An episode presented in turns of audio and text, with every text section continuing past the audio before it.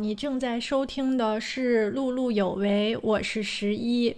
这期呢是有一点特别的节目，因为是特别闲散的漫谈的形式，就是没有什么逻辑，经不太起推敲。说的好像我之前的每期有逻辑一样，可能每期都还挺散的，但是对比下来，这期可能会更散一些。原因在于。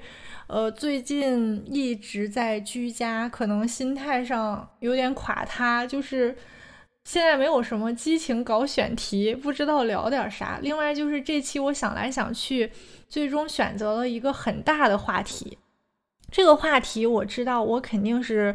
聊不明白的，甚至是想，我肯定也是想不明白的。不仅是我，我觉得历代啊，仁人志士可能也对这个主题都有冥思苦想，但是也没有什么确定性的结论。OK，那就是如你在题目中看到的，本期的主题是关于认识自我的。那既然我想不明白，也聊不明白，为啥要硬聊这一期选题呢？主要是我觉得这个。认识自我的主题确实跟每个人都非常的密切相关，而且我们一直都尝试努力思考，去搞明白自己，认识自己是一个什么样的人。所以我觉得，不管呃能聊到一个什么水平吧，不妨大胆的聊几句。反正咱这也不是啥头部播客是吧？就自由的胡扯，想聊啥聊啥。接下来就进入到今天的主题：认识自我。认识自我，说的学术一点的话，可能叫做自我认知。自我认知在今天好像显得特别重要。现在的话语体系中，我们常常会说个人主义崛起了，自我的意识觉醒了等等这些词汇。也会有一些批判性的观点，会说今天的人好像特别的自恋，人人都非常非常的自我，都特别关注自己的感受、意识和判断。尤其现在的社会是一个没有什么统领式的或者说共识式的生活方式来告诉你你自己该按照什么方式来生活。需要在千差万别的生活方式里找到一个属于你自己的，你认为是符合你个体生命的位置或者意义的东西。那如果是这样的一个社会环境的话，可能就更需要我们搞清楚自己是谁，自己想要什么。换句话说，我觉得这个时代可能比任何之前的时代都需要认识自己，都需要去做更多的自我认知的探索。所以我会觉得这个主题，反正即使聊不明白，也可以聊，因为它重要，因为我们每个人都在想这个话题。那认识自我，可能我们先要想它的目的是什么？呃，是为了找到生命的意义吗？是为了认识自己之后，更好的生活，更自如的掌控人生吗？呃，我是觉得可能会有这些方面的因素去驱动我们认识自我，但通常我会发现，那些特别乐于思考自己、反思自己的人，有时候其实并不比那些从来不试图研究自己、认识自己的人，呃，更容易或者更早的去找到人生的意义。而且你不断的研究自己、认识自己。是不是真的就对自己的生活的掌控力提高了？我我是觉得好像没有什么特别必然的联系。这是从非常实用主义的角度去看，说认识自我到底对我们有什么好处？那我们也可以从另一个角度看，呃，可以拿哲学的角度来举例子吧。我觉得不管我们是不是读哲学专业的人，或者说。呃，我们是不是对哲学特别了解？但如果我说哲学的根本目标或最根本的任务就是认识自己，可能在某种意义上，我觉得大多数人会认为这种说法是对的。自古以来，认识自己好像就特别特别重要，就是没有考虑到那些功利性的寻找人生的意义这样的目标的时候，认识自我也尤其的重要，甚至比认识世界更重要。老子曾经说：“知人者智，知己者明。”意思大概是认识世界、认识他人的人是智慧的人，但是认识自己的人才是明达的人和贯通的人。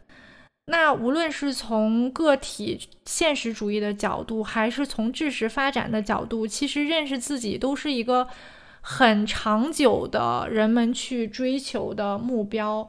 回到问题上的话，我们会思考为什么要认识自己。以个人的角度来说，你认识自己的动力和终点是什么？也许在某种层面上，我觉得我们认识自己是为了做更好的自己，过更有意义的生活，这是一个相当伪命题的假设。后面这个我会再来仔细讲。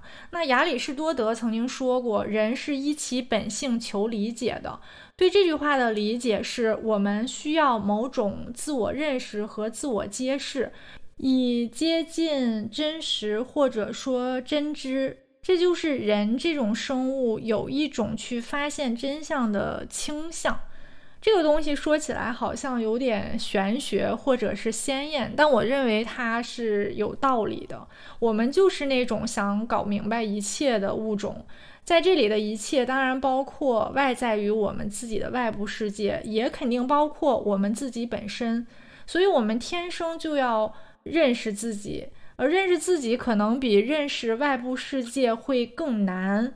所以。认识自己，它可能能够成为哲学、像心理学或者其他一些学科的至少的目标之一。呃，总而言之，我觉得认识自己这件事情，其实很多时候我们给了它一个功利性的目标或者外衣，但我觉得它更倾向于是人的一个。本能性的东西，我们就是有这种倾向，而不是说因为认识自己能够找到人生意义，因为认识自己能够过更好的生活。我觉得这个是一个假象，是一个迷惑我们的地方。好，那我们先呃聊一聊认识自我，为什么我觉得它不能解决做更好的自己或者过更有意义生有意义的生活这件事儿？为什么我会觉得它？是伪命题，比较不可行。嗯，首先呢，自我它不是一个纯客体的东西。比如说一个水杯，我们更清楚的认知它能不能装热水，装热水会不会炸啊？能不能放进微波炉？如果放进微波炉，它是不是也会炸掉？如果我们更清楚的对这个客体做了认知的话，我们就能够更好的使用它，让它更有价值。但是自我是非常不一样的，认识自我，它是一个自我的一部分。如果你要真的去认识你自己，那你就需要认识认识你自己的自己。这个是一个无限的俄罗斯套娃逻辑，就是你认识的，你认识你自己的那个自己，你也需要去认识。所以，认识自我这件事情是不存在一个终极的客观不变的自我的，你要去。知晓它，改变它，让它在客观世界中更好、更有价值、更如鱼得水。这个是没有这样一个客体让你去改造的，因为它时时都是一个动态且无限延伸的自我。还有一个点就是，知跟行之间其实隔着一个马里亚纳海沟呢吧？你你知道你自己是是什么样子的，大概是什么样子的，跟你做到去。改变自己，其实这个中间有很大很大的距离。当然了，如果你不知道你自己，我承认，如果你不知道、不认识自己，可能就更难以去改变。但是还有一个风险是，如果你认识了你自己，又不能去做出任何改变的话，有时候你是更痛苦的。你没有让生活变得更有掌控感，或者说。以自己的视角觉得变成了更好的自己，你可能会觉得我好糟糕呀！我现在有这么多问题，但是我却无力去改变，这个很可能是一个比较普遍的现象。所以我会觉得说，认识自己必然达成做更好的自己，过一个更有意义的生活，这个是一个嗯挺假象的东西。那再来延展说一说，呃。就是认识自己，有的时候反而让自己感觉到更痛苦这件事情。这个过程呢，呃，怎么理解？首先，我们得承认，自我之中其实是有非常多的层次和面向的。我们在发现自我的过程中，不是不是这个样子的，不是你在发现自我的时候发现，哎，我真牛逼，我真聪明，我好高尚。你会发现那些本来隐藏起来的部分，那些部分在你的深入探究的结果下，它可能是愚蠢，可能是虚伪，甚至可能是邪恶。这些都是你在认识自己过程当中可能会发现的自己。如果你没深究，可能你也不觉得；但是你深究了，你发现啊，我原来是一个这样的人，我其实并不高尚，并不智慧，就是我很蠢，且我可能会干一些坏事儿。这很可能是我们在认识自我过程中真真正正会去发现的东西，因为这就是人性中会有的部分。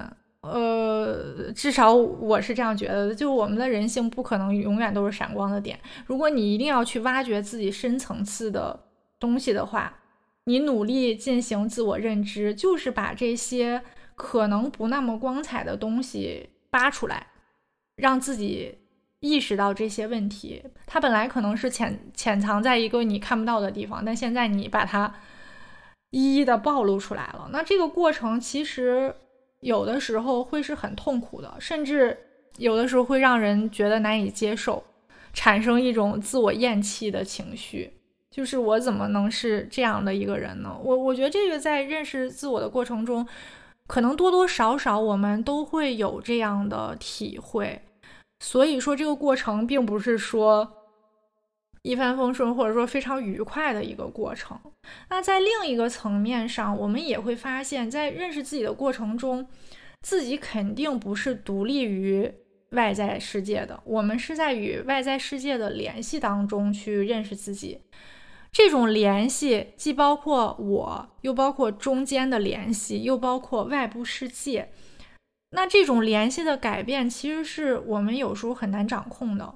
我们在联系中厘清自我的时候，我们会发现，我们改变不了一些东西的本质，改变不了我跟这个世界的关系。那这个过程也可能很痛苦，痛苦在于你觉得我发现了自己的一些东西，但是我对现实是没有任何改变的。所以我在这里面想说的是。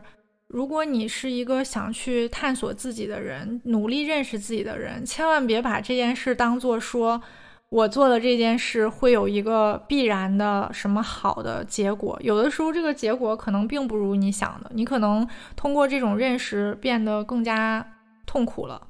但这个东西还是有意义的。后面我们再聊为什么在这样的情况下，可能我们还是要尝试去了解自己、认知自己。在聊这个之前，可以再说一说另一个层面的事情，就是认识自己这件事情是不是一个非常难的事情？这个我觉得结论还是挺显而易见的。呃，我们应该有自己的体会，这件事情非常非常的难，可以说你是无法达到绝对的对自己的认知的，除非你死了，意识终结了，可能对自己。认识的这个过程才是一个结束，但这一刻你也不能说我彻底认识了我自己。可能在一个人生命终结的时候，他也对自己本身是知之甚少的。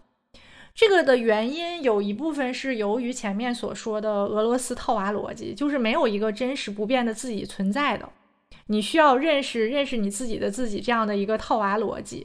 还有另一件事情是，像尼采说的，摘下面具后面是什么呢？是另一副面具。我们戴着面具活着的每个人，肯定都是虚伪的。这种虚伪，有的时候你自己是知道的，但有的时候你是不知道的，非常难以发现自己的这种虚伪。呃，有一个我自己的例子，可能不太恰当啊，但是可以部分的去说一下这个点。呃，就是你想不想当领导这个例子，我会觉得我在生活中，无论是在一个团队里还是在职场上，我的想法是我不想去做一个 leader，不想做一个领导者。我觉得我不喜欢。但如果我深层次的去追究，我是真的不喜欢，还是我没有这个能力，所以去变得不喜欢了，所以变得满不在乎了？我觉得这个东西我不是特别能搞清楚。我不知道是我虚伪的骗自己，你不喜欢这个，还是我真的不喜欢？这这种虚伪和真实之间的界限其实非常的模糊。有的时候你自己想去厘清这个东西的时候，它是非常非常困难的。另外就是认识自我的这种难度，还表现在其实一个人如果你想去做自我认知的话，还是一个非常容易出错的事情。为什么这么说呢？就是认识，就首先它是一种认知，认知认知肯定是包括知的部分，那知就是可能出错的，得有对错，我们才能说知或者是不知。所以在自我认识、认知自我的过程中，我觉得是有标准、有对错的，有正确的自我认知和错误的自我认知。又举一个可能，哎，反正我想不出什么太好的例子，但是大家可以大概理解一下。比如说，我认为我是一个非常漂亮、性感的女生，那我可能随时的举止就是洋溢着自信和高傲，呃，可能就是对各种人爱答不理什么之类的，因为这源于我觉得自己非常的优越。这是我的一个自我认知，但实际的可能是我我是一个实际很丑的人，或者是一个很没有魅力的人。那这时候我对自己的认知就是错的，别人看来可能就会觉得很可笑，说：“哎，这个人怎么自己这副样子，还一副得意洋洋的，就是状态。”呃，这个是一个很浅显的例子，就是你的自我认知跟实际的情况其实是可能有偏差的。那如果再说一个更深一点的例子，就是在自我认知当中的这种自欺，其实它也可以延展到一个很大的话题。比如说，我们在做一些不道德或者是罪恶的事情，我们通常会有把它合理化的这种倾向，我们会去欺骗自己，呃，把它讲的是一个正向的、高尚的事情。可以举一个就是特别大的例子，比如说在。呃，纳粹屠杀犹太人的这个就是这个灭绝人性的事件当中，我们去看一些影片或者文学作品，我们会发现，实际去做屠杀或者是去支持纳粹的人，他们通常没有觉得自己十恶不赦，至少在当时，他们并不觉得自己是一个十恶不赦的人，反而觉得自己是高尚的，自己在为崇高的理想而服务。那这个肯定是。对自我认知的一个巨大的欺骗和偏差，这里面的东西就非常非常的复杂。但是我们不能否认，就是在认知自我的过程中，我们通常会对自己的动机、自己做一些事情的结果去进行一些加工。当我们认识自己的时候，是在这些加工或者美化的基础上来认识自己的，是很是容易出现一些错误的，这是非常普遍的。所以说，认识自己可能，第一是从实用主义的角度，我觉得它并不一定有那么明显的好处，让自己变得更好。且这个路途可以说是非常艰辛的。一是你可能越认识自己，发现自己一些阴暗面还比较痛苦；还有是你在认识的过程中还可能搞错，就是完全是南辕北辙，就是你搞了半天，最后其实跟你真实的自我是有很大偏差的。那为什么我们还不遗余力的去做这件事情？呃，我自己也特别想认清自己。我觉得很多人是和我一样的。呃，除了天生，我觉得人可能就有搞明白事儿的这种倾向。那到底我们还为什么要去认识自我？我就是想想破脑壳，还是想了一些理由，可以跟大家交流一下。首先，我觉得，呃，认识自我其实满足了我们很底层的一个理知的需求。我们人类不仅是靠感觉生活的，我们是需要把我们的感觉系统化到一个抽象层次，一个呃理性的认知的层次。我觉得这也是一个相对。我们追求的目标就是我们在认知上是追求卓越的人，可能认识自我的话，会给我们一个很好的反馈，在于如果我们是乐于认知、探索自己的人，通常会觉得我们比完全不认识自己的人会更优越。这个我觉得是一个很微妙的心理，虽然你。不断努力的探索自己，可能没有什么绝对性的现实好处，或者是你的认知也可能发生错误。但如果你已经踏上了认知自己的路，你会觉得这是正确的。我在尝试在理智的层面了解自己，这可能就是一个你认识自己的动力。我觉得是一个很底层，但是你又确实是存在这样的思维倾向的一个理由。另外，认识自我很重要的一个方面是，我觉得每个人他有完成关于自我的叙事的这种倾向。我们是要构造自己的，每个人都要构造自己。这个构造不是凭空捏造，而是你要先认识你自己的一些情况，最后给自己去做一个定性的处理。大概是是这个这个这个样子啊。我觉得这是一个对自我的构造，每个人都会面临去构造自己的这件事情。那这里的构造不是所谓说做更好的自己，而是你要。认为真实的你自己是谁？真实的你自己是什么样的？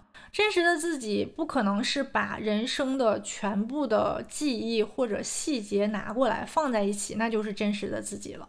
而是我们要通过一些认知拣选或者抽象，抽象出有益于构造我们自己的这个部分。呃，如果假设啊，假设我们的自我叙事是一个无政府主义者。这是你的核心的自我叙事的话，那我们自己的所有的行为以及对所有事件的反应的这种认知就有了一贯性，就是我们就知道我们怎么去对某一件事做反应，我们怎么样去做事情。这种一贯性会让我们自己的言说和行为都有了标准。就是能够理解我为什么做这个事情，我为什么不做这个事情。这种自我完善的叙事能够把方方面面都连贯起来，让我们以更合乎逻辑的方式应对我所在的这个世界。呃。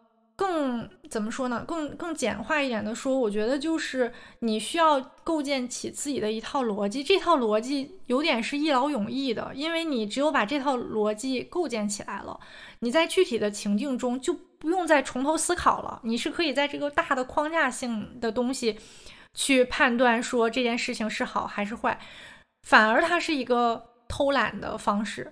就是如果你所有的信息都要重新加工之后输入大量的标准去判断的话，那是非常非常对人来说是非常困难的。那如果人去尝试通过认识自己，把自己的这套叙事搭起来的话，其实你是简化了整个你应对世界的这个逻辑。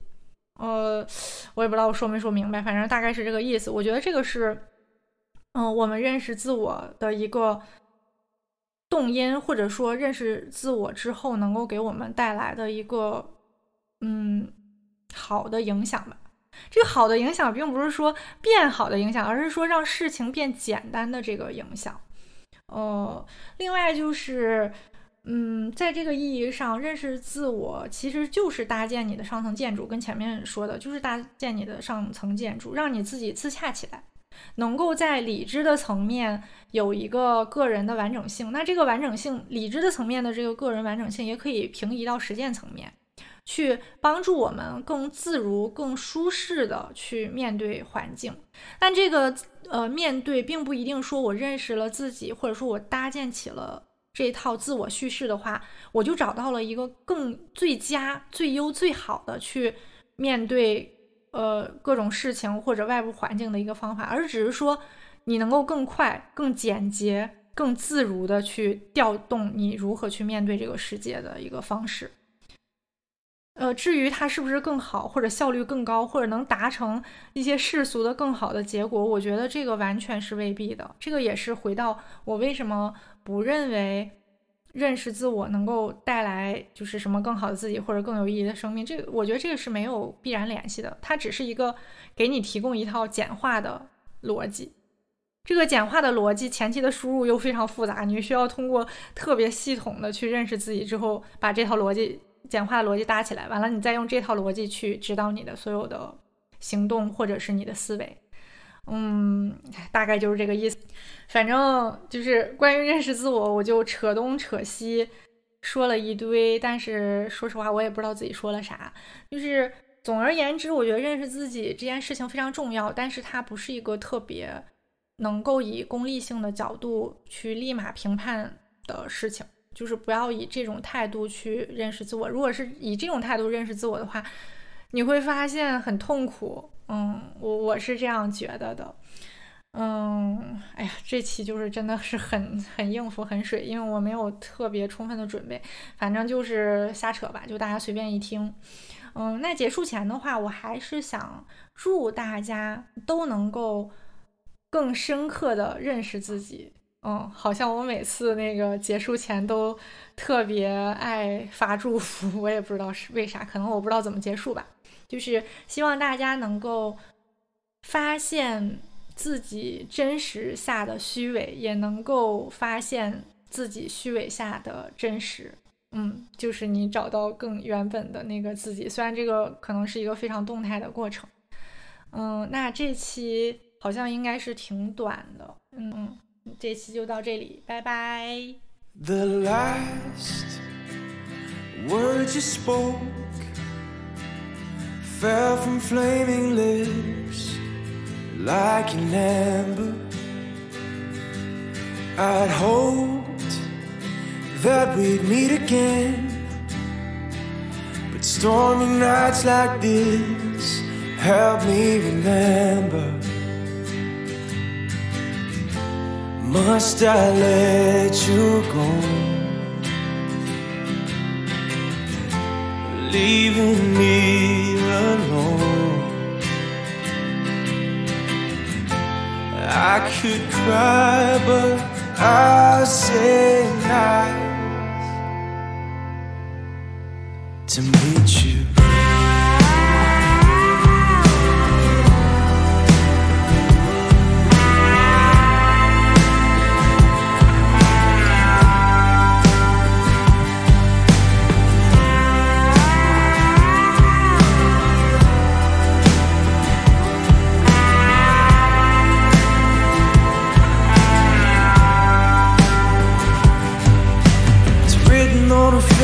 Stained with hope Reading all the poetry I never wrote. Lights the bed on fire And I'm burning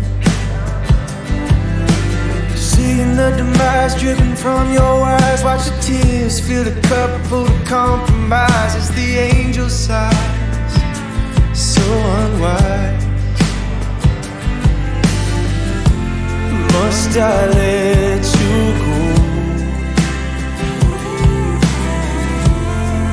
Leaving me alone. I'll hide my eyes as I say nice to meet you.